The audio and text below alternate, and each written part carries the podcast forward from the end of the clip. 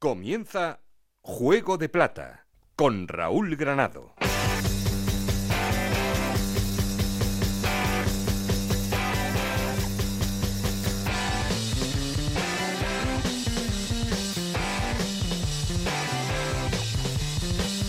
¿Qué tal? Muy buenas, bienvenidos a Juego de Plata, el podcast de Onda Cero en el que os contamos todo lo que pasa en Segunda División.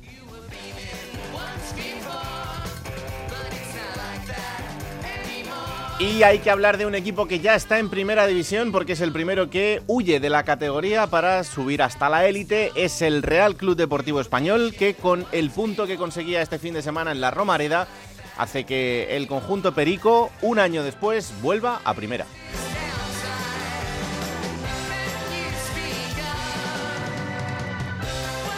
Y el siguiente en acompañarle quiere ser el Mallorca, todavía le falta un poquito para sellar ese ascenso. Por detrás, Almería, Leganés, Sporting de Gijón y Girona son los equipos que están en playoff de ascenso.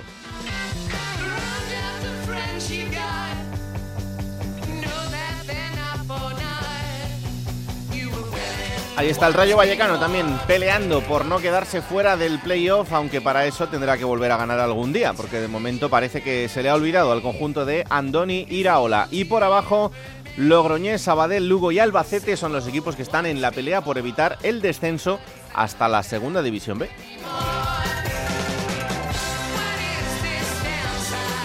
Segunda División B o Primera RFEF para los puristas, porque la próxima temporada habrá que llamarlo así.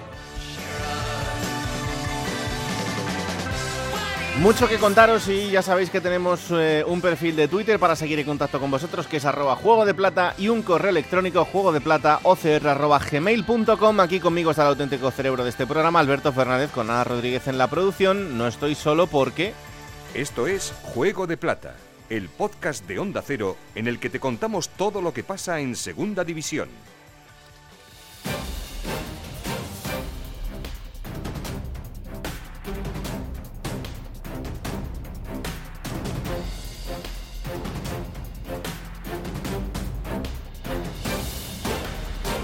Arrancamos titulares en Mallorca porque el conjunto Bermellón quiere ser el siguiente en estar en primera Paco Muñoz.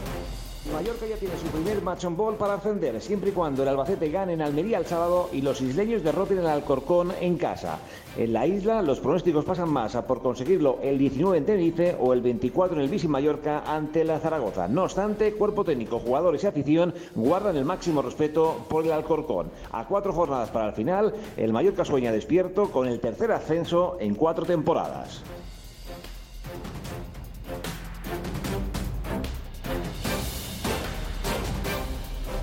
El Girona volvía a ganar este fin de semana, son ya cuatro victorias consecutivas para el equipo de Francisco que entra de lleno, de momento como sexto, en esos playoffs de ascenso. Dani Robert. Una semana más sigue esa racha triunfal de los gerundenses y además esta vez por goleada 1-4 en Logroño. Con esa victoria suma ya siete triunfos de los últimos nueve partidos. Una barbaridad que le sirve para afianzarse en el playoff donde cada vez tiene incluso más cerca el Leganés. En cuanto al partido, lo resolvió con un gol de Arnau, dos de Stuani, que ya lleva 10, y Juanpe, que ponía el cuarto. Además, Francisco ha tenido problemas de lesiones toda la temporada, pero esta vez podía disponer por primera vez de toda la plantilla al completo, un hecho que hizo tener un banquillo con jugadores importantes como Bernardo, Sila, Samusai y Duadai. Un hecho que hace aún más potente ese Girona de cara al tramo final de campeonato. Y ojo, próxima posible víctima, el Sporting el lunes que viene. ¿Qué partido tan trascendental nos espera Montilivi entre los catalanes y los de David Gallego?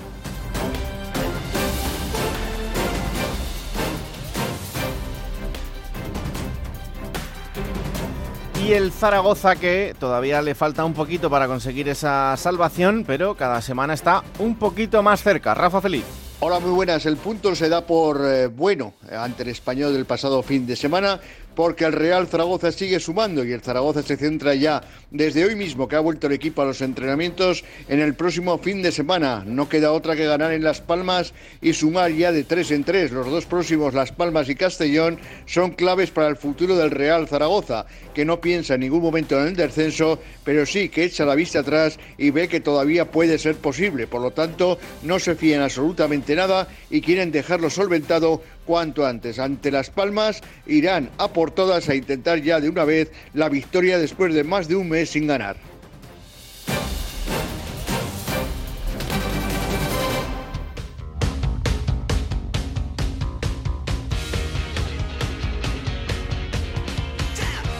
Bueno, pues como siempre arrancamos poniendo en orden resultados y clasificación y para eso la voz de la cordura en este programa. Hola Ana Rodríguez, ¿qué tal? Muy buenas. ¿Qué tal Raúl? Jornada 38 en segunda división que comenzaba con esa victoria del Almería 0-1 ante el Tenerife, 0-1 también ganaba el Albacete la Ponferradina, empate a 0 entre el Zaragoza y el Español, otro empate a 0 entre el Alcorcón y Las Palmas, empate a 1 entre el Málaga y el Mallorca, 2-1 la remontada del Mirandés ante el Fuenlabrada, 2-1 también ganaba el Oviedo al Sabadell, 1-0 la victoria del Cartagena ante el Castellón, 1-4 ganaba el Girona al Logroñés, empate a 1 entre el Rayo Vallecano y el Leganés y 1-0 ganaba el Sporting al Lugo. Con estos resultados, el español líder con 78 puntos y ya ascendido matemáticamente a Primera División. Segundo, el Mallorca con 72 que también está en puestos de, ese ascenso directo. Almería con 66 puntos, Leganés con 63 y Sporting y Girona con 61 puntos jugarían los playoffs por el ascenso. Séptimo es el Rayo Vallecano con 58 puntos, octava la Ponferradina con 53,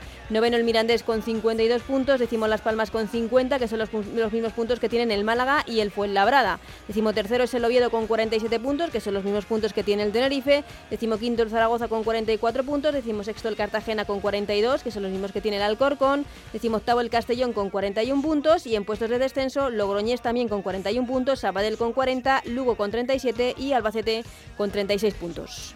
Tenemos que empezar a sumar de 3 en 3, ¿eh? Hombre, yo es que ya lo llevo diciendo una jornada, que cada jornada perdemos un punto respecto del descenso, no lo veo tan... Primero hay que ir a Las Palmas, Palmas y, Castellón. Luego recibir al Castellón. Sí, sí, sí. Eh, miedo. Ahí va a estar, ahí va a estar el asunto. Miedo absoluto. Bueno, pero. Del más grande. Yo creo que ganando uno. Susto. Yo creo que ganando uno. Ya, es que hay que ganar. Cada cosa. es que hay que ganar. Hombre, ya. Acaba de decir Rafa, llevan más de un mes. Llevamos, venga. Llevamos más de un mes sin ganar. Pareces Manolo Cobo. Iba a decir eso. Pues. Gracias, Anita. Un abrazo. Un abrazo. Hola, subdirector, ¿qué tal? Muy buenas. Hola, Raúl, ¿qué tal? Muy buenas. ¿Cómo estamos? Bien, bien, bien. Yo estoy preocupado por, dos equipos, sobre todo. A ver, estoy preocupado por, la Unión Deportiva Logroñés porque no estaba en descenso desde la jornada 5. Sí. O sea, ha entrado ahora en la recta final a cuatro jornadas para acabar la temporada. peor momento. Ha entrado en el peor momento. Y bueno, su entrenador Sergio el otro día lo decía que ellos son los primeros que están preocupados por esta situación, que saben lo que le cuesta a una entidad como el Logroñés llegar al fútbol profesional. Hmm.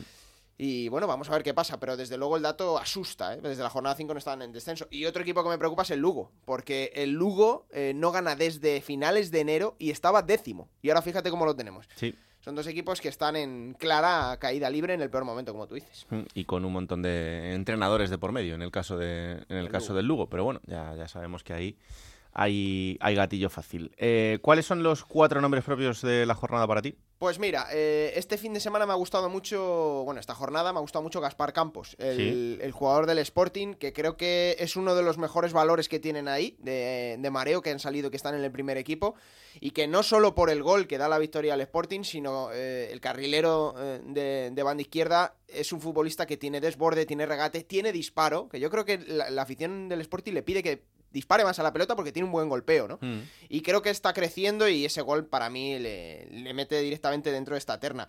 Otro, eh, Miguel de la Fuente, el delantero del Leganés que hizo el gol en Vallecas, sobre todo por la buena primera parte que hace, es un delantero que está creciendo mucho y que con la competencia que tiene en la delantera, estamos hablando de Xavi Merino, Juan Muñoz, Borja Bastón, se ha hecho el titular y ahora mismo es el delantero que más convence a Garitano, ¿no? Y creo que para esta recta final el jugador más desconocido, el jugador más joven que tenía el Leganés en la delantera es el que mejor rendimiento está dando y por eso está cedido por el Valladolid, ¿no? Bueno, eh, está cedido por el Valladolid, pero acaba contrato. Eh, entonces, mm, la opción que tiene el Leganés de hacerse con él es bastante alta porque salió un poco mal del Valladolid, las condiciones no eran las que, él quería y la relación con el conjunto vallisoletano no es del todo buena. Yo creo que no va a volver al Valladolid, sinceramente, Miguel de la Fuente, que tiene un buen futuro en el fútbol profesional. Otro nombre, Rubén Castro. Eh, el otro día marcó, victoria importantísima para el Cartagena, lleva 16 goles. Y claro, hay que pensar que el Cartagena, si se salva, es gracias a Rubén, ¿no? Pero también hay que darle la vuelta. Un jugador que lleva 16 goles en un equipo de la zona baja de la tabla dice mucho también de este jugador. Y el último, Arnau Martínez. me llamó mucho la atención. Lleva, creo que, dos partidos y medio con el Girona. Eh, le ha dado la confianza a Francisco, tiene 18 años y el otro día por primera vez le pone como titular teniendo a todos los defensas sanos. Eh, las otras veces que jugó es por lesión.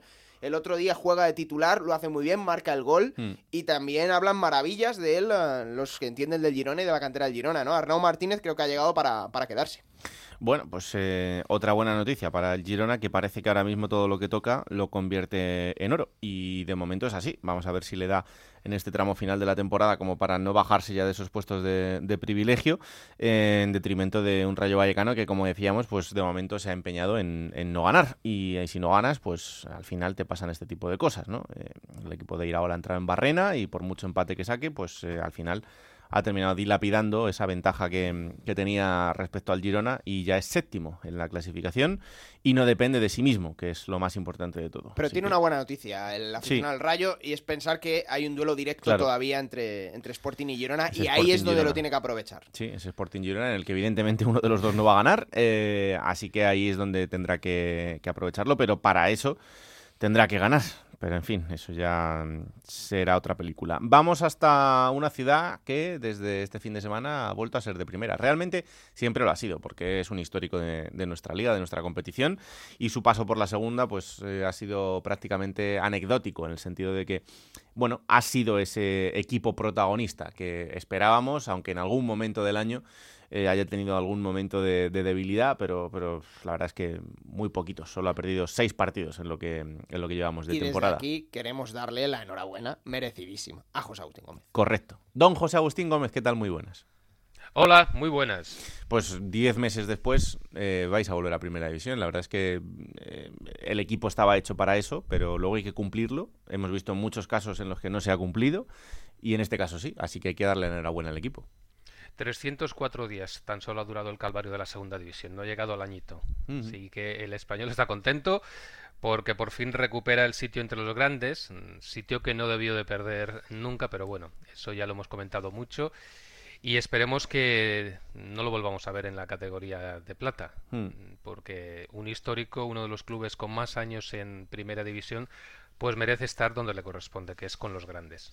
Eh, tiempo tendremos eh, al final de temporada aquí, eh, siempre, igual que os eh, damos la bienvenida cuando el equipo desciende, también os, os, decimos adiós cuando el equipo asciende, pero tiempo tendremos para eso. Eh, ¿Qué balance podemos hacer de, una temporada, más allá de, ese momento en el que el equipo empieza a funcionar y y está ya rodado y funciona como todo el mundo esperaba. Pero ¿cuál es el balance general que se puede hacer de este español en, segunda división? Eh, quiero decir, ¿para qué le ha servido al español estar en segunda esta temporada? Pues para adaptarse a una categoría diferente a la primera división, para cogerle el ritmo a otro tipo de fútbol en la segunda división, para que algunos jugadores den un paso adelante que tienen que ratificar la próxima temporada y para ver que hay cosas en este club que son muy mejorables de cara al futuro si no se quiere volver a descender. Hmm.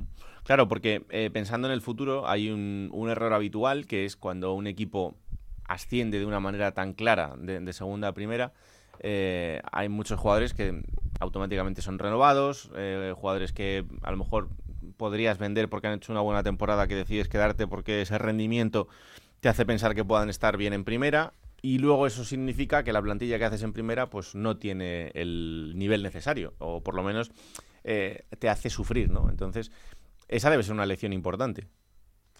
Sí, pero la economía post-COVID es la que es y el español no es ajeno a ella. Eh, el club blanquiazul sabe lo que tiene por delante y, y, sabe que hay jugadores que van a recibir ofertas en el mercado de, mm. de verano que no se escaparon la pasada temporada porque el COVID impidió que muchos clubes hiciesen inversiones en, en, fichajes, pero que esta temporada sí que van a ser objeto de deseo por parte de entidades tanto de dentro de España como de fuera. Quizás más de fuera que de España, porque aquí la situación económica va a ser complicada en el mercado veraniego, pero sí de fuera. Otra cosa es que estas entidades estén dispuestas a pagar lo que el español pida, pero claro, ahí también hay que tener en cuenta la presión que puedan ejercer los mismos futbolistas si quieren cambiar de aires.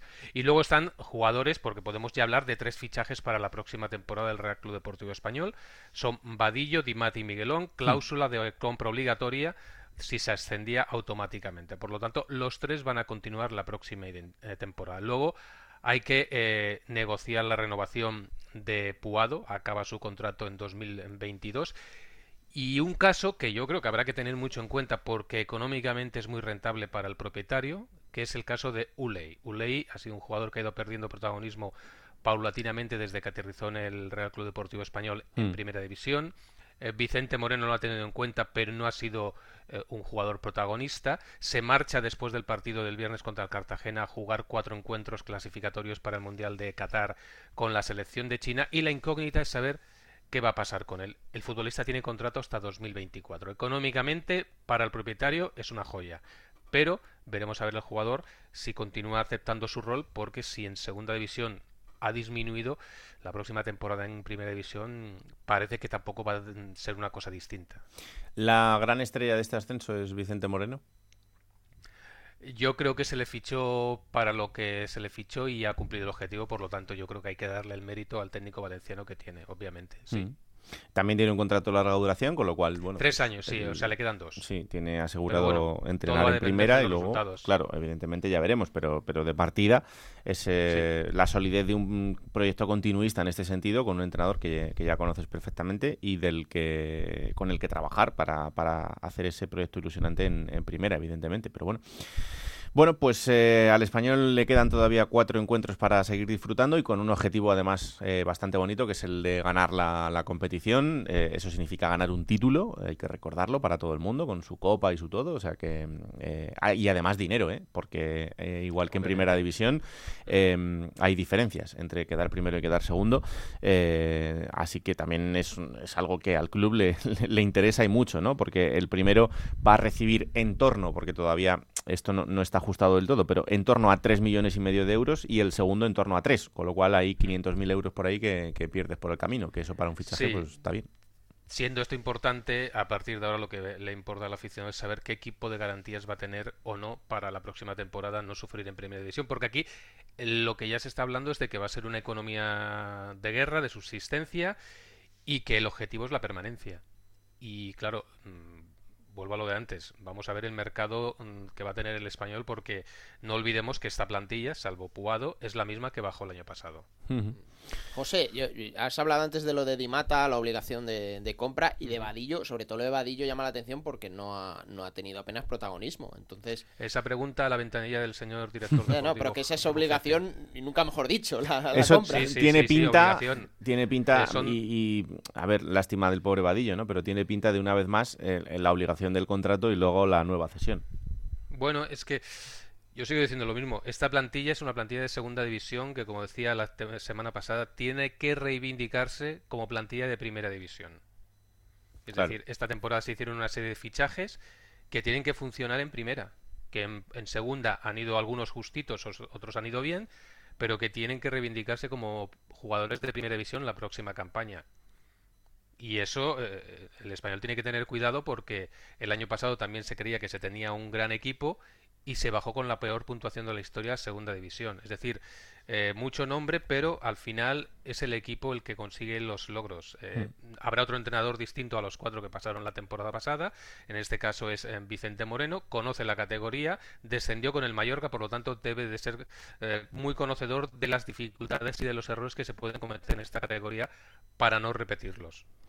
Bueno, pues a partir de ahora os contaremos qué pase con este nuevo proyecto del español en Primera División. Enhorabuena al equipo, enhorabuena a todos los trabajadores del club y evidentemente también a sus aficionados que el año que viene podrán disfrutar. Eh, y además, eh, ya desde dentro del estadio, que esa es una de las grandes noticias para la próxima temporada, de la vuelta de su equipo a la primera división. José Agustín, muchas gracias, un abrazo.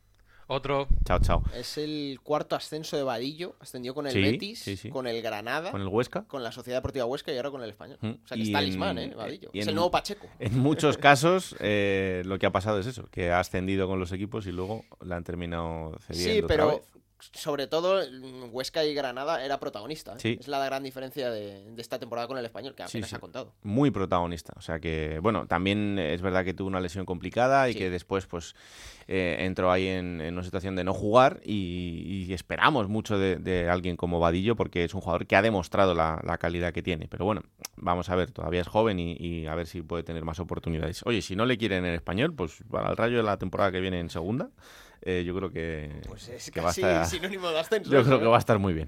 Eh, vamos hasta Almería, porque allí ha llegado la primera victoria de Rubi al frente del conjunto andaluz. Eh, son terceros en la clasificación.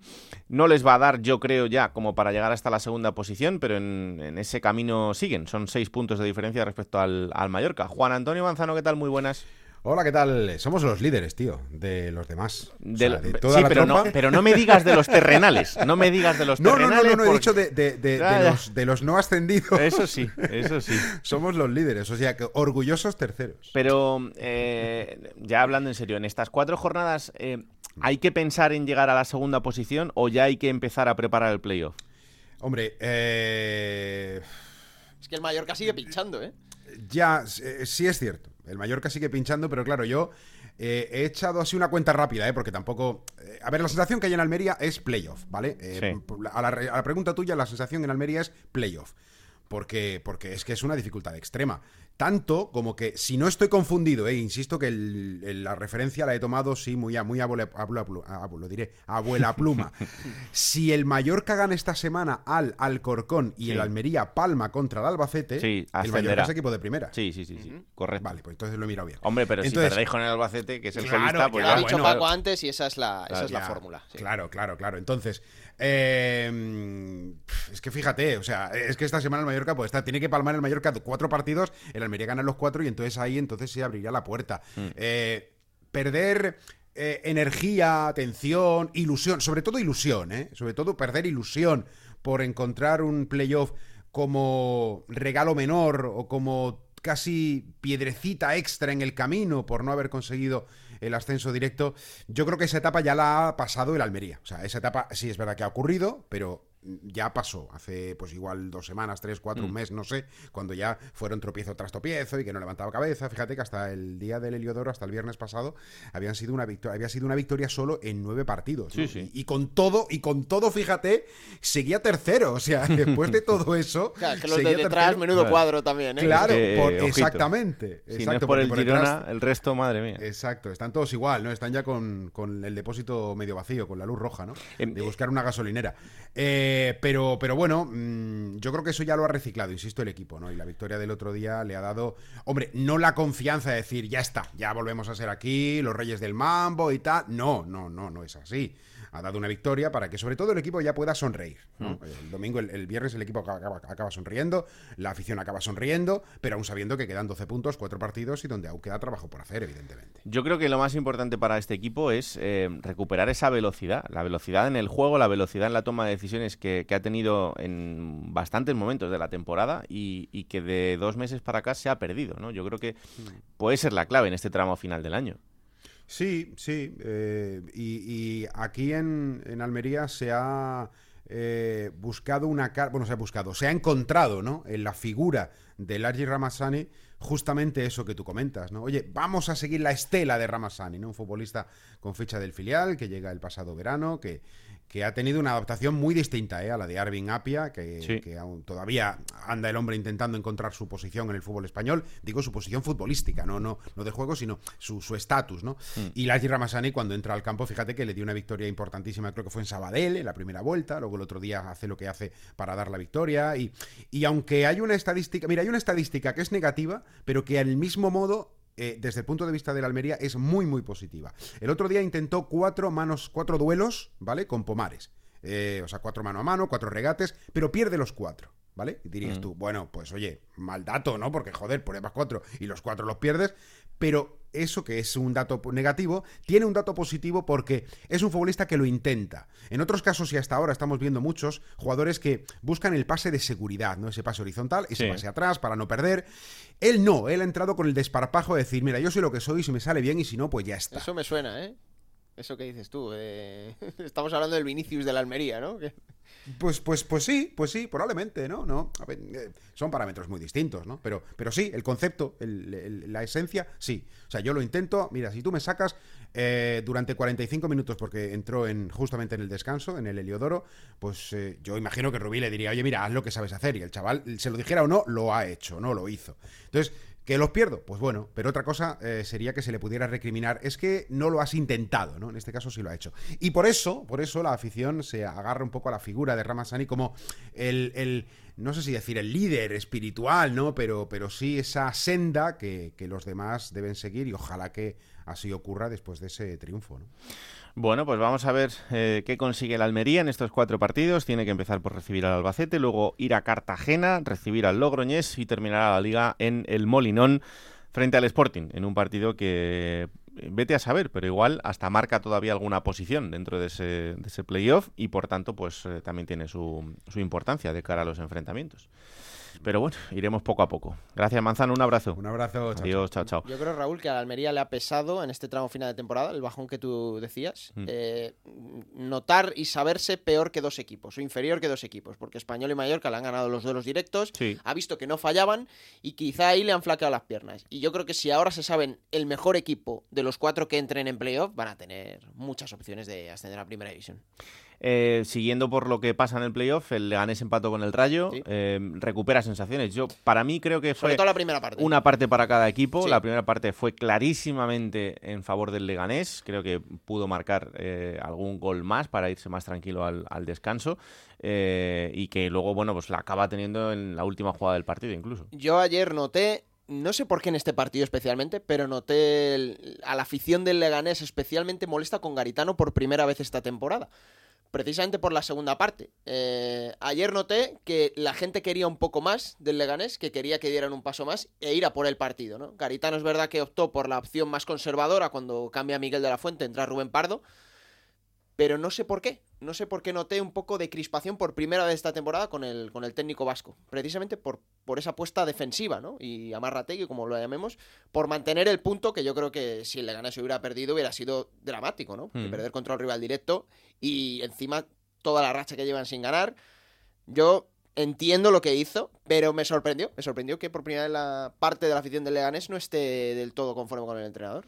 Bueno, pues eh, la verdad es que es posible que si hubiera ido a por el partido lo hubiera ganado con, a lo mejor algo más de claridad porque el Rayo estuvo inactivo toda la, primera parte. Bueno, pero el Rayo también, ¿eh? Iraola lo dijo en la segunda parte, se podía haber ganado, ¿eh? Y luego en la segunda parte pues sí que tuvo sus oportunidades. Por cierto, em, en cuanto al futuro de Andón Iraola, Andón Iraola la semana pasada estaba destituido.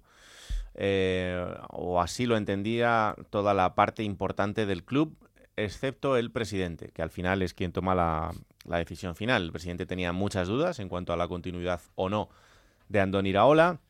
Entienden que es un buen entrenador, entienden que eh, no habría motivos para entrar en una destitución, pero sí que eh, ven en las últimas jornadas que hay una línea habitual en el equipo que no está cambiando, que se están repitiendo errores semana tras semana y que eso está haciendo que no lleguen los resultados y que esté en peligro el playoff. Tan en peligro como que yo creo que el, equipo no va a volver a, entrar en el playoff y que si entra, pues evidentemente será, como decíamos antes, porque hay un enfrentamiento directo todavía entre el Girona y el Sporting y que por ahí pues pueden tener una bola más extra en, este partido, pero eh, hay una honda preocupación. Eh, como os digo, la parte directiva del club eh, aconsejó al presidente tomar una decisión. El presidente lo estuvo madurando durante casi 48 horas y la decisión antes de este partido fue que Andoni Iraola continuase. Eh, había dos opciones encima de la mesa, una Víctor Sánchez del Amo, otra eh, alguien de la casa, eh, Rubén Reyes, un, hombre de la casa con carnet de entrenador y dispuesto como para hacerse cargo del equipo. Pero ante estas dos opciones, la decisión final de presa fue no destituir a Andoni Iraola y terminar la temporada con él. En principio es la idea, terminar la temporada con él y que esa decisión ya sea así para los cuatro partidos que quedan. Iraola además solo firmó un año, con lo cual el 30 de junio quedará libre y bueno, pues la verdad es que si no cumple el objetivo de entrar en el playoff, entiendo que no renovará, pero, pero, con el presidente del Rayo Vallecano de por medio, cualquier cosa es posible, pero la situación es tal cual. El Sporting ganó 1-0 al Lugo, le costó también, ¿eh? le, costó, le costó bastante porque tuvo que esperar casi 60 minutos para marcar ese gol.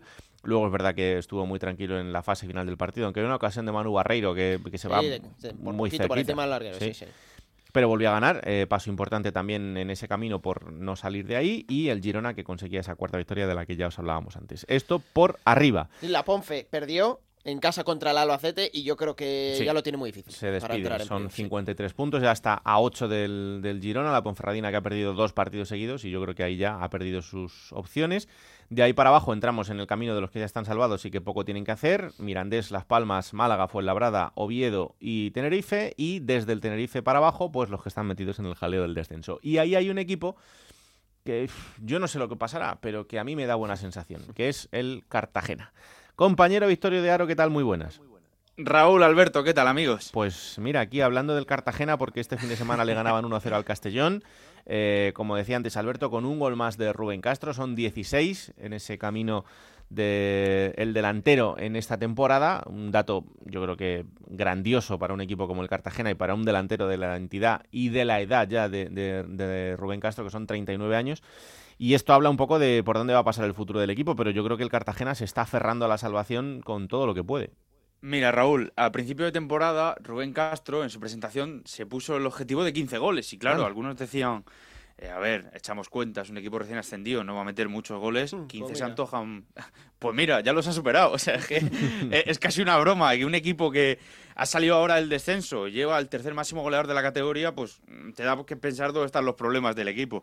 Y respecto a lo que decíais antes, pues sí, es que son 8 de los últimos 10 partidos al menos puntuando. Y Mm. eso también te dice de cómo el Cartagena va saliendo del, del descenso y va cogiendo oxígeno en las últimas semanas. Claro. A ver, el calendario fácil no es, porque lo primero ahora es el español, lo que pasa que, bueno, el español ya ha ascendido. Entonces, bueno, pues vamos a ver, vendrán ahí un poco con la resaca y, y por ahí se les puede engañar. Lo siguiente es recibir a la Almería. Ahí ya lo vais a tener más complicado porque la Almería, pues oye, se está jugando el asunto y, y fácil no será. Luego hay que ir a Lugo. Ahí, si queréis salvaros, hay que ganar sí o sí. Es un duelo directísimo. Y hay que terminar la temporada recibiendo al Girona. El Girona, pues vete a saber lo que esté haciendo a esas alturas, Bueno. pero a este ritmo igual son terceros. O sea que. Eh, mm, eh, por partes, Eh, aquí en Cartagena la gente está muy enfadada porque la semana pasada contra el Fuenlabrada el partido estaba ganado ya antes de, antes de empezar, porque claro, era un equipo que ya tenía los 47, ya lo tenía hecho y tal. Y claro, y llega y, y te gana y las sensaciones sobre todo. Y la gente está muy enfadada porque eh, matemáticamente ya lo tiene hecho el español, pero el español, pues casi te diría que el equipo B del español sale y te gana a un Cartagena que por problemas eh, pues está dejando dudas en, en ciertas posiciones. Eso sí, desde la semana pasada, o desde este último, esta última jornada, la llegada otra vez a la titularidad de Alex Gallar, pues le ha dado un lavado de cara y un oxígeno al equipo en la línea de tres cuartos que, que ha sido determinante, que ha sido determinante. Y luego echando un vistazo a los demás partidos, Sí. pues qué te voy a decir, la gente, la gente no quiere pensar más allá de un partido, porque es que con tres puntos cambia todo tanto, cambia todo tanto, porque Alcorcón, Castellón, Logroñés, Sabadell, hablando así a bote pronto, te pueden meter mano. Entonces, Sí, sí, la verdad es que está todo súper apretado porque la distancia entre el Zaragoza, que tiene 44, y el Sabadell, que es el vigésimo, eh, tiene 40, o sea, son cuatro puntos. Eh, por tanto, os podéis imaginar lo que puede bailar esto en, los cuatro partidos que, que van a quedar por delante. Por cierto, cuatro partidos, tres semanas, porque una de las jornadas será intersemanal, con lo cual es lo que es lo que nos queda, tres semanas de competición. Importante es, eh, estando tan ajustado todo el golaveras, Sí, el, el Cartagena se lo tiene que ganar al Corcón y al Castellón, los dos rivales que están por detrás. Con el Logroñés ahora mismo no sé si lo tiene gran- ganado, creo que también, pero eso es importante porque ya Sabadell, Lugo y Albacete están más lejos. Eso es un punto a favor de- del Cartagena de cara a la permanencia. No estoy de acuerdo contigo, Alberto, perdona, porque si el Sabadell gana, te, te, te echa la pata por encima, porque está con 40, creo, ¿no? No, no, pero no hablo a nivel de clasificación, hablo a nivel de empate. Ah, de, Y claro, sí, si tienes el, el golavera, si quedas empatado a puntos con Alcorcón y Castellón, se lo tienes ganado. Es, es Sí, algo sí, que con el Logroñés ahora mismo no lo recuerdo, ¿eh? pero eh, que eso es importante de cara a un empate final en las últimas jornadas. Sí, sí, totalmente. Pero, pero como te digo, en Cartagena, oír hablar de algo más allá que la próxima jornada, que es este viernes contra el español, pues te, te crucifican. Porque ahora mismo, bastante con lo que hay. Eh, eh, dijo Luis dijo Luis Carrión que en la rueda de prensa posterior del- de la última jornada que era un todo nada, que aquí estaba la salvación y se ganó por lo civil o por lo criminal. En los últimos 20 minutos se jugaron 5, la verdad. Hasta el portero tuvo molestias. Pero bueno, hay que, hay que saber gestionar eso. Y el Cartagena está empezando a hacerlo, ¿eh? 8 de 10 jornadas puntuando en segunda para un equipo recién ascendido. Mm, la verdad, esto da mejor pinta que aquel equipo que por noviembre se cayó y hasta enero estuvo coleteando con la parte baja de la tabla. Bueno, pues veremos qué pasa con el futuro de este Cartagena. Cuatro jornadas hay por delante para intentar que el equipo no entre en el descenso. Pero, ay, amigo, esto es una pelea muy larga. Victoria, un abrazo. Y muchos nervios. Un saludo. Claro que sí. Chao, chao. Bueno, el, Albacete que se aferra a la categoría eh, con otra victoria más, una victoria importante además con la Ponferradina. Con el debut de Fran Noguerales en, el, en, el, banquillo. Noguerol. Son cinco puntos de diferencia ahora mismo los que tiene para esa zona eh, con el Castellón, pero eh, la verdad es que parece complicado, pero oye, de momento y mientras sea posible, pues eh, mientras haya, haya vida, hay esperanza ¿no? para, para, el conjunto albaceteño y para la afición. Así que en ese camino siguen y ahí están Lugo, Sabadell y Logroñés acompañando en descenso. Bueno, momento ahora para saludar al protagonista de la jornada. Y no es un protagonista cualquiera, porque si hablábamos antes de jugadores importantes en los equipos y con una trayectoria en, en nuestra liga, tanto en primera como en segunda, pues hay uno en el Mallorca que evidentemente la tiene y con el que es un placer hablar en estos momentos. Es Salva Sevilla. Hola Salva, ¿qué tal? Muy buenas. Hola, buenas. Encantados de recibirte. ¿Qué tal? ¿Cómo va la semana? ¿Cómo ha empezado? Bien, la verdad que hemos empezado hoy a entrenar, a preparar el, próximo partido y, la verdad que bien, con ganas, con ilusión y, esperando que, lleguen los partidos pronto porque, porque bueno, estamos en un momento bonito y, y queremos, tenemos ganas de, que lleguen los partidos. Bueno, aquí ya sabes que tenemos a todo el mundo haciendo cuentas. ¿Cuándo va a ascender el Mallorca? No sé esto, ¿cómo lo lleváis vosotros desde dentro?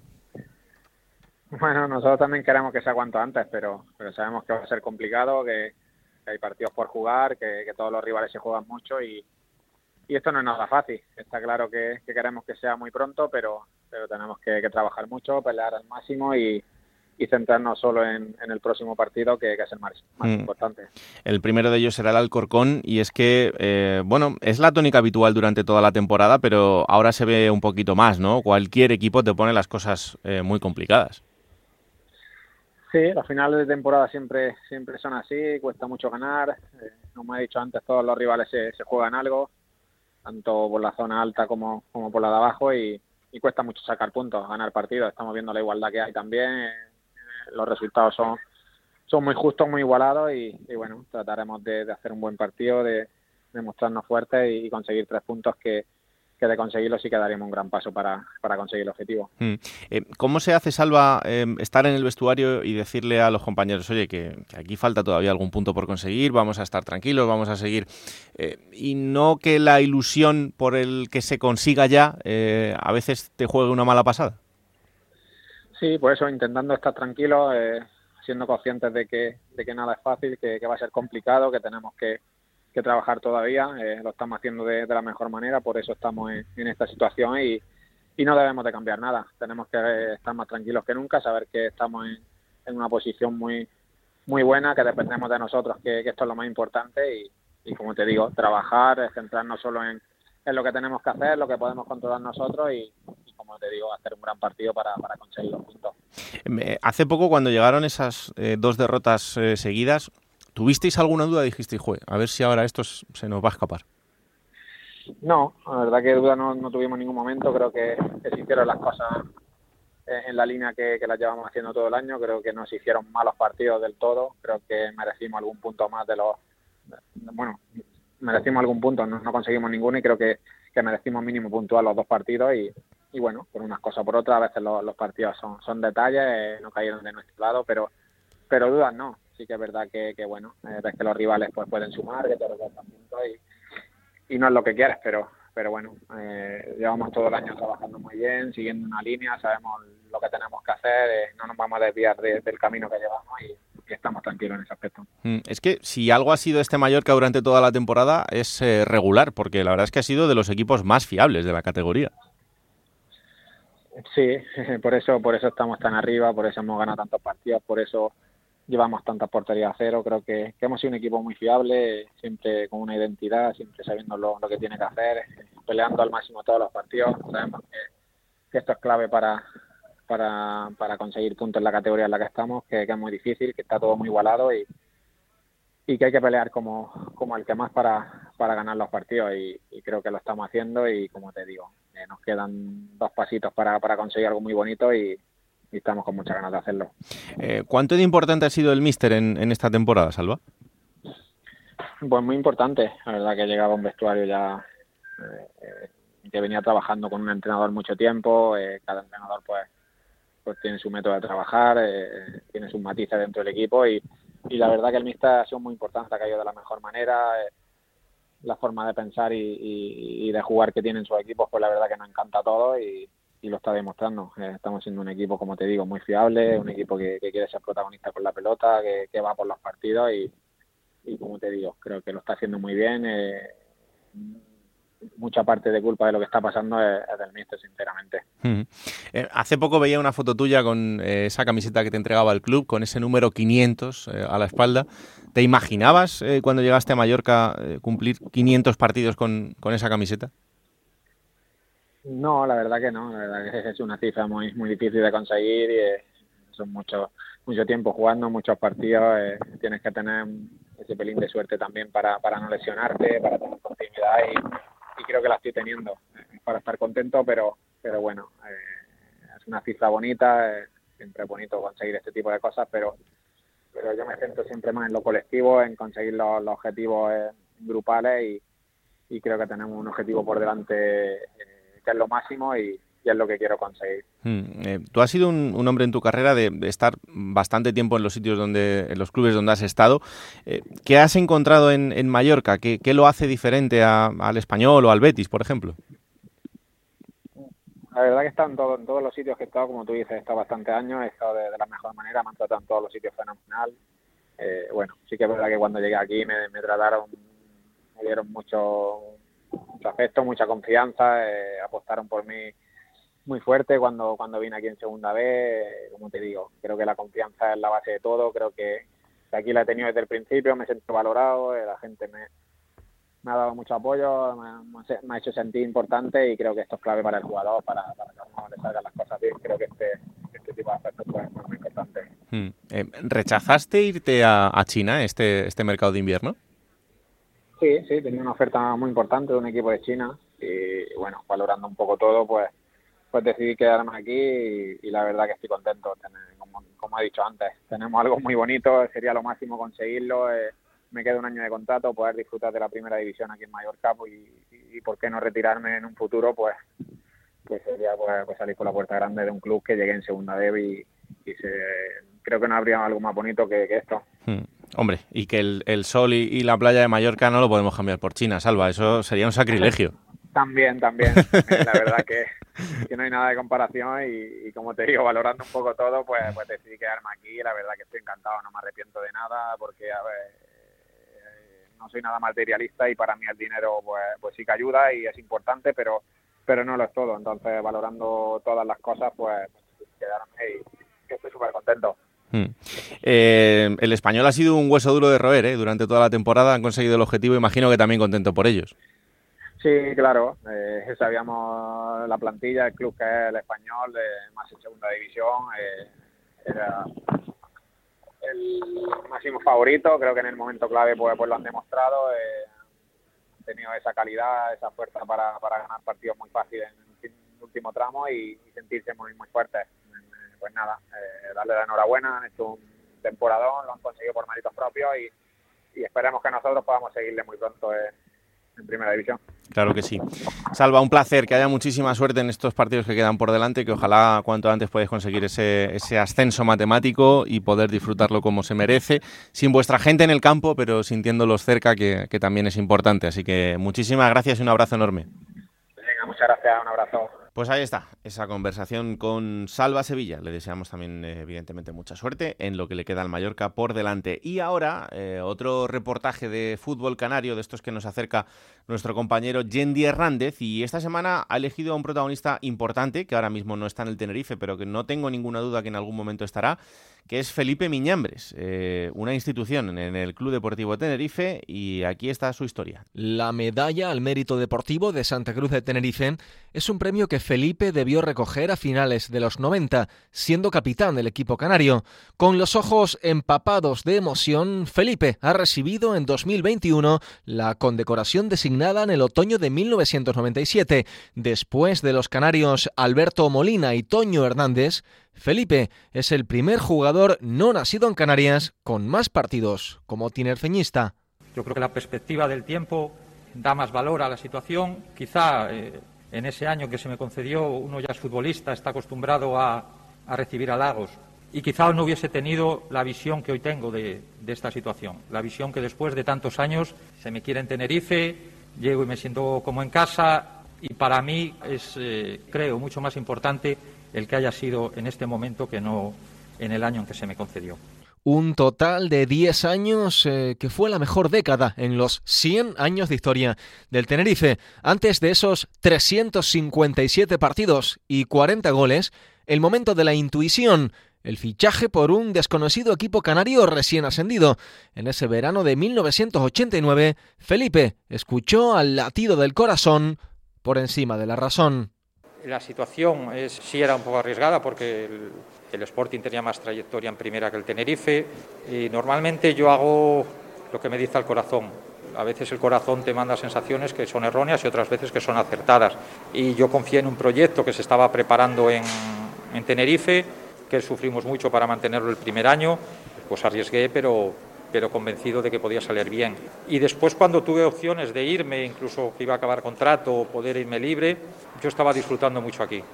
Jugábamos muy bien, era una gozada salir a jugar contra cualquier rival, y tutearlo. Eso es muy difícil de conseguir en un equipo de, digamos, la posición económica que podría tener el Club Deportivo Tenerife. El de Felipe por el Tenerife fue un fichaje controvertido. El equipo canario acabaría pagando 60 millones de las antiguas pesetas. Al elevado coste para la economía de un conjunto todavía con estructura de segunda, se unió una compleja lesión muscular y las críticas por su escasa habilidad y nula efectividad de cara a gol.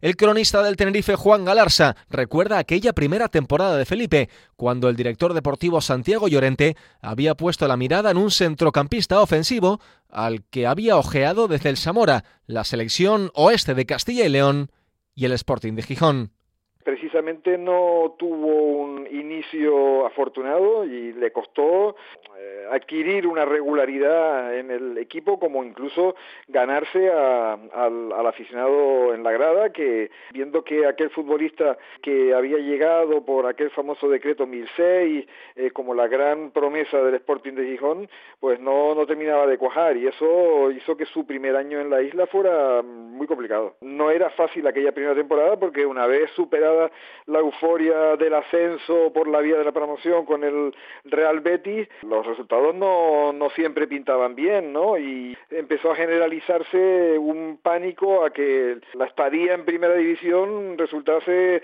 tan efímera como la del año 61. La historia de Felipe y el Tenerife está endulzada por gestas deportivas. Cuestionado por uno de sus goles más memorables, Felipe no duda en señalar hacia Francia. Es el partido de vuelta de la primera eliminatoria en la UEFA. Tras el empate a dos del Heliodoro, el Tenerife viaja a Auxerre y el entrenador Jorge Valdano ya veía en aquel equipo un gen ganador. Es un partido cargado de épica que termina con el delantero Pierre de portero tras la grave lesión de Agustín. La segunda mitad caminaba con 0 a 0, hasta que Felipe empieza a construir la leyenda. Ahí está la oportunidad para Pierre, que en el partido de ida quedó fuera de la convocatoria, decisión que le fue discutida a Valdano. Y ahora aquí, a falta de 24 minutos para el final, es la nueva apuesta ofensiva. Cuando juega Felipe, Felipe, gol. El gol de Felipe, el gol del Tenerife es el minuto 22 del segundo tiempo, la jugada por la parte izquierda. Todo el banquillo del Tenerife estalla en alegría también. Los 200 aficionados que han venido aquí acompañando al equipo canario. Y fenomenal esta jugada de Felipe. Muy buena, ¿no?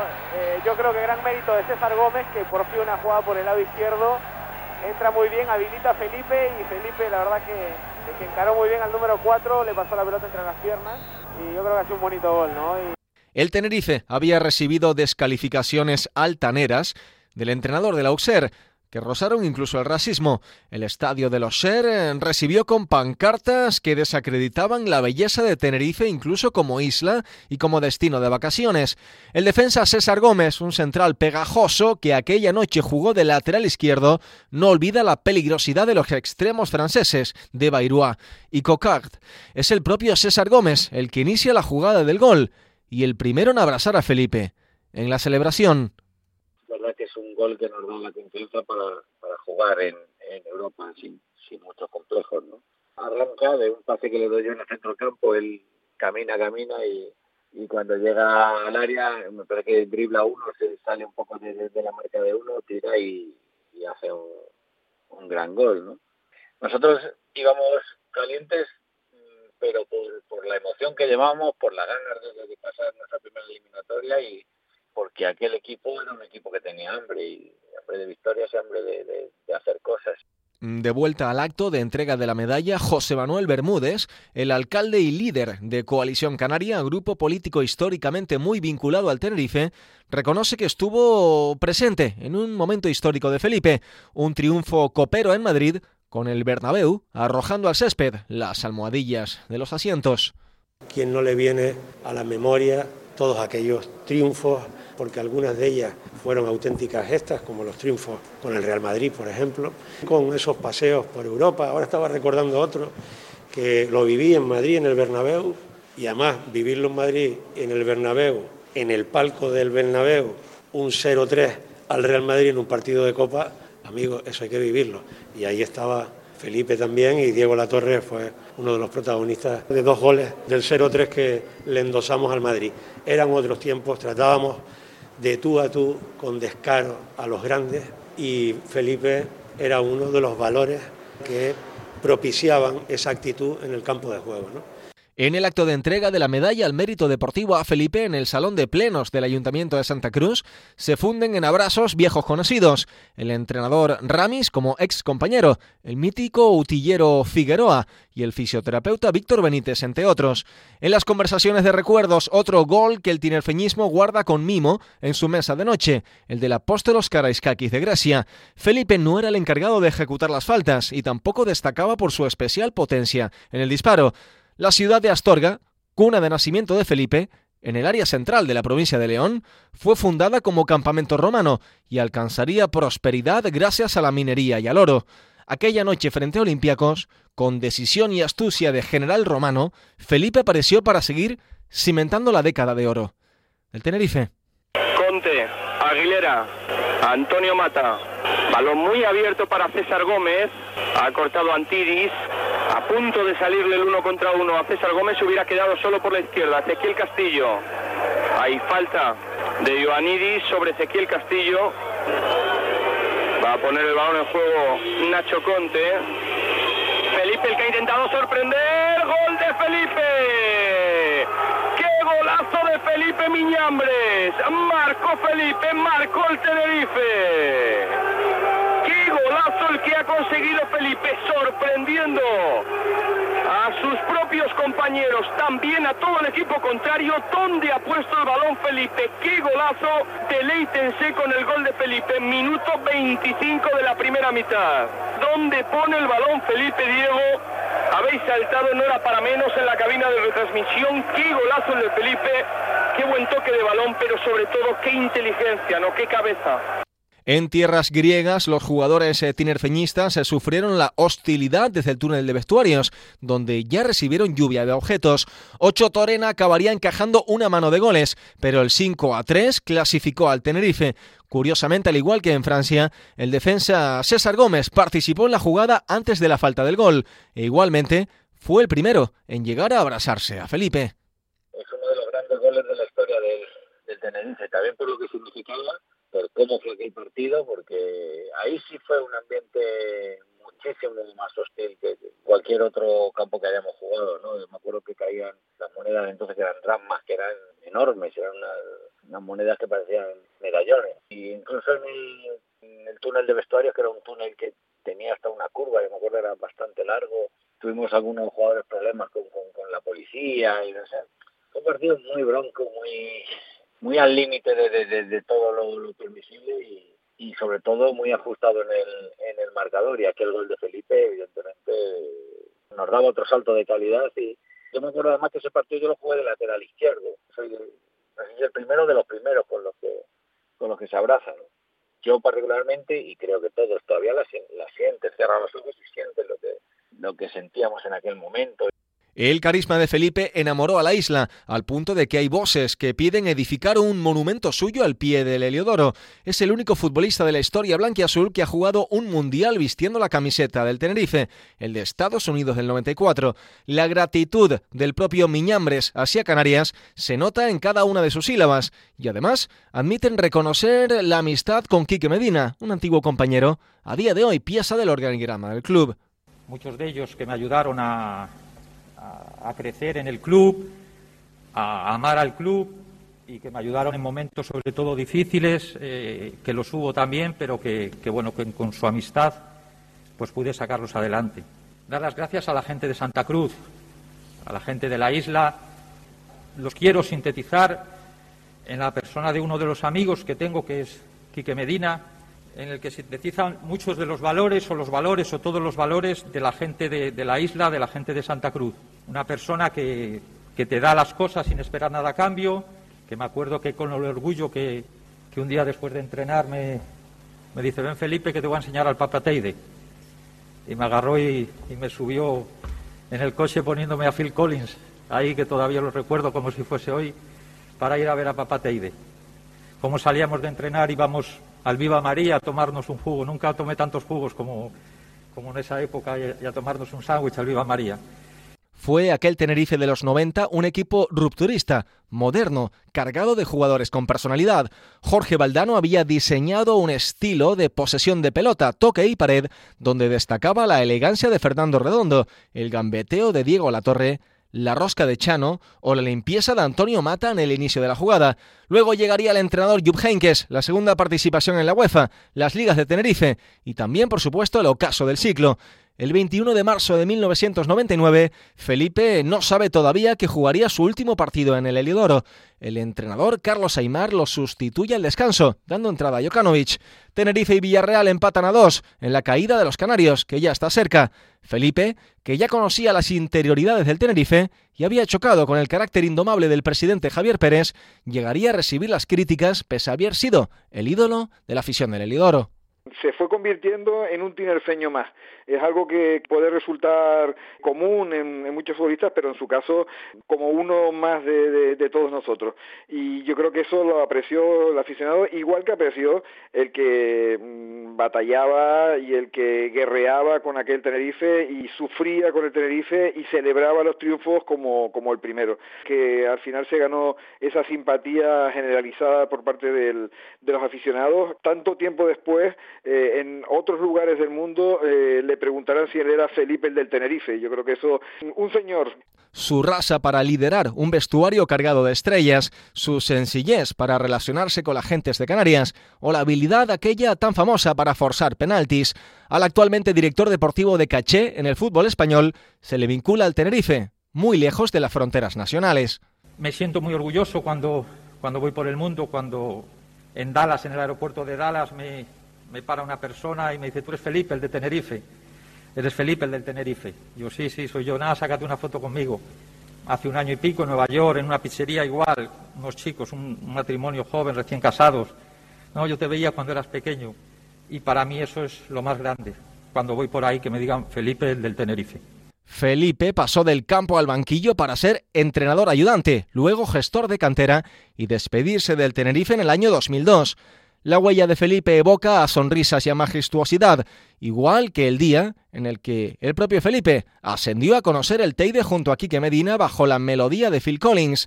Lo que no sabía Felipe cuando llegó al Teide es que la montaña más alta del país le estaba revelando hasta dónde podían crecer tanto él como el Tenerife. Juego de Plata, el programa que puedes escuchar a cualquier hora del día. Bueno, pues ahí está esa historia de Felipe Miñambres. Por cierto, em, la semana pasada teníamos una larga entrevista con el presidente del Rayo Vallecano, Raúl Martín Presa, en la que dedicaba duras palabras hacia la figura de Felipe Miñambres en el momento en el que dejó de ser director deportivo del Rayo Vallecano para fichar por el Celta de Vigo. Eh, podéis escucharlo en, en onda0.es. Para mí, declaraciones bueno, algo desafortunadas y más eh, después del, del, tiempo que han pasado para alguien que creo que ha sido muy importante en la historia reciente del, del club y, y, sobre todo de los años en, en, Primera División. Pero bueno, eso y que ya... hizo muy buen trabajo. ¿eh? Por supuesto, pero dice, incluso en esa entrevista llega a decir Martín Presa que mm, el gran valedor de esos años en Primera División es su padre, no Felipe Miñambres ni eh, Paco Gémez. Pero Yo bueno. recuerdo después de cada mercado de verano, o de invierno,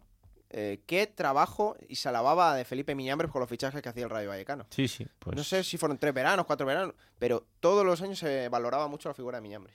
Pues eh, que sepas que eso no, se ha olvidado. no tenía Se mérito. olvidado. El mérito era del padre eh, tristemente fallecido de Raúl Martín Presa.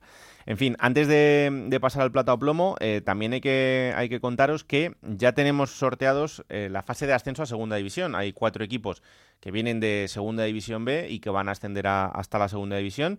Eh, son 16 equipos eh, que se van a enfrentar entre ellos, de ahí quedarán 8 que se enfrentarán y saldrán los cuatro que asciendan a segunda. Bueno, esto se va a jugar ahora el sábado 15 y el domingo 16 en cuatro sedes extremeñas, en Badajoz, en Almendralejo, en Don Benito y en. Villanueva de la Serena. En el mejor de los cuatro campos en los que se va a jugar. Eh, y para el sábado 15 tenemos el San Sebastián de los Reyes Algeciras, Burgos Calahorra, Real Sociedad B Andorra y Linares Amorebieta. Y para el domingo 16 el UCAM Murcia Barça B, Athletic Club de Bilbao B, Celta de Vigo B, Ibiza Real Madrid Castilla y Badajoz Zamora. Todo es a partido único, así que los que ganen pasarán, los que pierdan caerán eliminados y estarán el año que viene una temporada más en Segunda B o lo que será, como os decía antes, la primera de la Real Federación Española de Fútbol. Lo siguiente, plata o plomo. Plata o plomo. Soy el fuego que Pues venga, tú dirás. Voy a darle la plata, como no podía ser de otra manera, ya le hemos nombrado en este programa y hemos hablado de su trabajo, de Vicente Moreno. Creo que la temporada que ha hecho con el Real Club Deportivo Español ha pasado su bache, ha pasado ese valle de dudas, de estar cuestionado, de malos resultados. Bueno, se llegó a hablar incluso de que podría peligrar el puesto de Vicente Sí, Moreno en el sí, banquillo sí. del Español. Creo que lo superó con creces, que metió la directa y que el tramo final de temporada que ha hecho es impecable. Impecable y espectacular. Ha sabido aprovechar al máximo los recursos que tenía en su plantilla y bueno, ya lo tiene en primera división. El objetivo que había marcado lo ha conseguido, así que la plata este fin de semana tiene que ser para Vicente Moreno. ¿Y el plomo? El plomo para Alberto Jiménez, el central del Tenerife, que el otro ya estaba sobrepasado. Seguramente eh, la victoria de la Almería eh, le cuesta en parte por el error de Alberto Jiménez. Vio la roja directa después de una entrada con la plancha por delante a, a Carballo, el futbolista de la Almería. Y Alberto Jiménez, que no estaba teniendo todos los minutos, hay que recordar que en la pasada jornada contra el Girona se lesiona Carlitos Ruiz, tiene que entrar él, este es el primer partido de titular que ha hecho en esta segunda vuelta y demostró estar sobrepasado con muchos nervios y esa entrada feísima que le cuesta muy cara a su equipo, al Tenerife. Pues ahí está, la plata del plomo de esta jornada. Venga, vamos a jugar. En Onda Cero, la Liga Juego de Plata Hamel, el primer campeonato oficial de Juego de Plata en Futmundo. Venga, vamos allá. Lo primero que hacemos, como siempre, es irnos hasta la redacción de Fondo Segunda para que Dani Soriano nos cuente lo mejor y lo peor del fin de semana en Futmundo. Hola Dani, ¿qué tal? Muy buenas. Muy buenas chicos, encantado de estar aquí una semana más para comentaros lo mejor y lo peor de la Liga Smartbank en Futmundo. Y es que en esta jornada 38, servidor se ha salido con 82 puntazos. En parte fácil, porque es que entre mis 11 futbolistas contaba con el MVP esta jornada 38, que es nada más y nada menos que Cristian Stuani, el delantero del Girona, que acumuló 18 puntos y anotó un doblete en la victoria de su equipo por 1 a 4 frente al Logroñés, el uruguayo que parece estar encontrando su mejor versión y sobre todo complementando un Girona que mete mucho pero que mucho miedo en esa zona de playoff. Ahora, por el lado contrario, el peor jugador de esta jornada 38, Alberto, el central del Tenerife, que acumuló menos 8 puntos en la derrota de su equipo por 0 a 1 frente al Almería. Alberto, que acabó expulsado en el minuto 41 tras una entrada bastante temeraria sobre Joao Carballo, dejando al Tenerife toda la segunda mitad con un hombre menos. Ya saben, como siempre, estamos en Twitter, arroba juego de plata. Allí nos pueden dejar su mejor y su peor futbolista de esta jornada 38 de la Liga Smartbank. Hasta aquí puedo leer. Se despide servidor y veremos si la siguiente jornada nos deja Stuani otro doblete. Pero ya saben que en la Liga Smartbank pasa de todo. Chao, chao. Un abrazo y muchas gracias como siempre. Bueno, yo 57 puntos en mi línea habitual. ¿Qué ha sido de los oyentes esta semana? Pues mira, ha ganado Nirs Fútbol Club con 107 puntazos porque básicamente tiene a 11 jugadores del Girona, entre otros, como bien ha dicho Dani, a Stuani con sus 18 puntazos. Y en la clasificación general de esta tercera liga Juego de Plata en Futmundo no se mueven los cuatro primeros puestos. Lupa Cup sigue mandando con 2.958 puntos, pero sigue teniendo muy cerquita Javier Blanco Díaz con 2.940. Yo creo, Raúl, que ya se lo van a disputar entre estos dos usuarios y Mm. seguidores de Juego de Plata hasta final de temporada. Pues ahí está, venga, que os quedan cuatro jornadas todavía. ¿Quién te ha dicho que no puedes jugar a ser entrenador de la Liga 1-2-3? Con Juego de Plata, Futmundo y Hamel tienes la oportunidad. No pierdas más tiempo. Únete a la Liga Juego de Plata Hamel y juega con nosotros. Y ahora momento para coger esa máquina del tiempo que pilota Pablo Llanos para traernos los mejores momentos de los equipos de la categoría.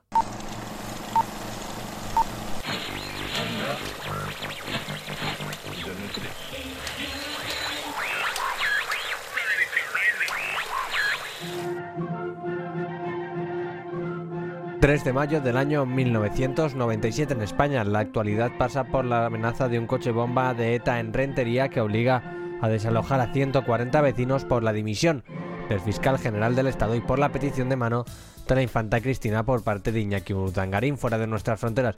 La victoria de Tony Blair en las elecciones británicas, la resaca de la reunión del G7 y Estados Unidos centran todas las miradas. Además, Quit Playing Games de los Backstreet Boys es número uno en todas las listas musicales. Sin embargo, no toda la actualidad pasa por ahí. Para los seguidores del Fútbol Club Barcelona B y del Villarreal, la actualidad pasa por otro lado, en concreto por el mini estadio donde se enfrentan ambos equipos. Los culés llegan en una mala posición ya que están en puestos de descenso y Juan de Ramos no parece capaz de darle la vuelta a la situación con un equipo que cuenta con grandes jugadores en la plantilla como Gerard, Rufete o Arnau, además de un jovencísimo debutante para este partido como es Carles Puyol. Enfrente el Villarreal de Irolegui, que había sustituido a Subirats y se hacía con el mando de una nave que andaba por la zona media de la tabla, pero con jugadores interesantes como Albelda o Angulo y con jugadores experimentados como Robert Fernández. Para este duelo, Juan de Ramos salía con Arnau, Xavi Roca, Puyol, Mar Bernaus, Mingo, Gerard, Pablo Sanz, Buktevich, Rufete de Marcelus y Drulich enfrente el Villarreal con Luis Pascual, Parra, Alexandre, Quique Medina, Pascual Donat, Arroyo, Robert, Javi Sánchez, Javi Prat, Soto y Angulo de Mora Espósito pitaba el comienzo de partido y ambos equipos trataban de encontrar el camino cuando Pilota que va per Angulo, no hi ha fora de joc, atenció, Angulo, gol, gol, gol, gol, gol, gol, gol, gol. Dubtava la defensa del Barça B i acaba de marcar el Villarreal. Als 14 minuts d'aquesta primera part s'acaba d'avançar el Villarreal. És una jugada difícil, Una gran jugada de Javi, de Javi Sanchís, una pasada. el partido seguía y cuatro minutos antes del descanso Pasqual movent la pilota i amb encert perquè Alexandre trepitja àrea, la passada enrere per Angulo, gol. Gol d'Angulo, 0 a 2. Minut 41 de la primera part, 0 a 2, xiulets al mini, petó d'Angulo a Parra, la jugada ha estat sensacional de Pasqual, deixant per Alexandre, passada de la mort per Angulo, que de seguida que la seva rematada a gol. Sin embargo, aún quedaban 45 minutos y los pupilos de Juan de no se iban a rendir fácilmente. 15 minutos después de la reanudación, La pentina Drulich, va, va, va, va, Moreno que se'n va a l'àrea, Moreno que entra a l'àrea, Moreno que cau, penal. Penal és el que acaba de marcar l'àrbitre i targeta vermella a Soto. Si marca la falta l'havia d'haver marcat fora de l'àrea, de tota manera. Amb 10 el Villarreal i penal. El llançament de Moreno, llença Moreno i gol! Gol del Barça B! En el moment que arribem al minut 28 de la segona part, 1 a 2. y cuando faltaban dos minutos para que acabasen los 90 minutos, El llançament set valls. Pentina Gerard, posa el cap Busevich, falla Moreno. Puyol,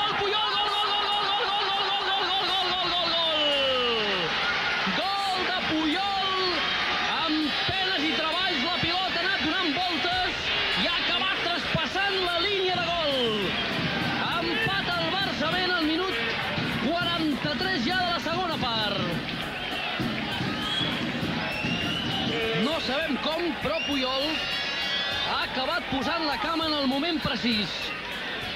Falla la rematada Moreno, l'error de Javi Prats i amb la punta de la bota Puyol acaba de conseguir l'empat a dos. El marcador no se movería más si un jovencísimo Puyol comenzaba su leyenda marcando un gol en su debut en la categoría de plata. Un gol que dio un punto que a la postre no serviría para alcanzar la salvación, pero que marcaría el camino de un jugador. Lo demás, como se suele decir, es historia. Vamos allá con la próxima jornada, Alberto, será la número 39. Y que va a empezar el viernes en Cornellà al Prat, Raúl a las 9 de la noche con ese español Cartagena, el sábado a las 4 de la tarde Castellón Ponferradina, a las 6 y media Lugo Mirandés y a las 9 de la noche dos partidos en este horario, Almería Albacete y Unión Deportiva Las Palmas Real Zaragoza. Para el domingo a las 2 de la tarde la Nova Creu Alta, Sabadell Tenerife, a las 4 de la tarde se encuentro entre equipos madrileños Fuenlabrada Rayo Vallecano, a las 9 y media dos partidos más en Butarque Leganés Logroñés y en el Nou Stadi Mallorca Alcorcón. Para el lunes dos partidos. A las 7 de la tarde Real Oviedo Málaga y a las 9 de la noche Raúl cerrará la jornada ese partidazo entre Girona y Sporting de Gijón. Bueno, pues esto será el fin de semana en Radio Estadio, donde os contaremos todo lo que pasa en cada uno de estos partidos. El domingo el resumen en el Transistor y aquí estaremos el próximo martes para contaros todo lo que pase en esta jornada de segunda división apasionante, donde cada vez queda menos para estar en primera división, para no descender, para ascender. En fin, un montón de cosas que os tenemos que contar, como siempre, eh, emocionantes y para contaros las mejores historias de lo que pasa en la categoría. Esto es Juego de Plata, el podcast de Onda Cero que podéis encontrar disponible cada martes a partir de las 5 de la tarde en Onda Cero.es para que os lo descarguéis, lo compartáis y le digáis a todo el mundo que existe este bendito programa que hacemos con tanto cariño. Que la radio os acompañe. Chao.